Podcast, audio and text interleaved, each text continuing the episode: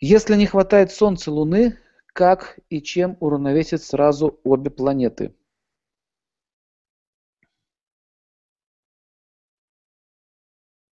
Но для этого существует практика йоги, дыхательные упражнения, а, определенные поведенческие стандарты, медитации.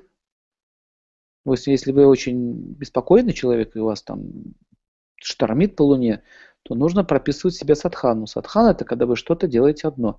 Например, э, двигайтесь плавно. Вот вечером вы пришли домой, и двигайтесь плавно по квартире. Добивайтесь плавного поведения. Смотрите, когда вы 21 день делаете одно и то же движение, то наступает мышечная память.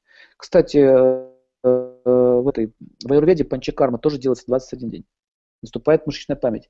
Сначала вы привыкаете себя силой на уровне автопилота, потом вы начинаете делать это осознанно, а потом это превращается в качество. То есть все это можно накачать. В этом вся идея, дорогие мои друзья, что вы все эти силы можете получить. Вот это то, что делают йоги.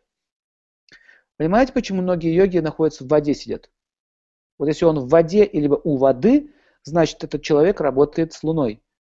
Если, допустим, в горах, это уже с Сатурном. То есть имеет значение, где, в лесу, в воде, или там на открытом солнце сидит в песке, понимаете, на песке под солнцем.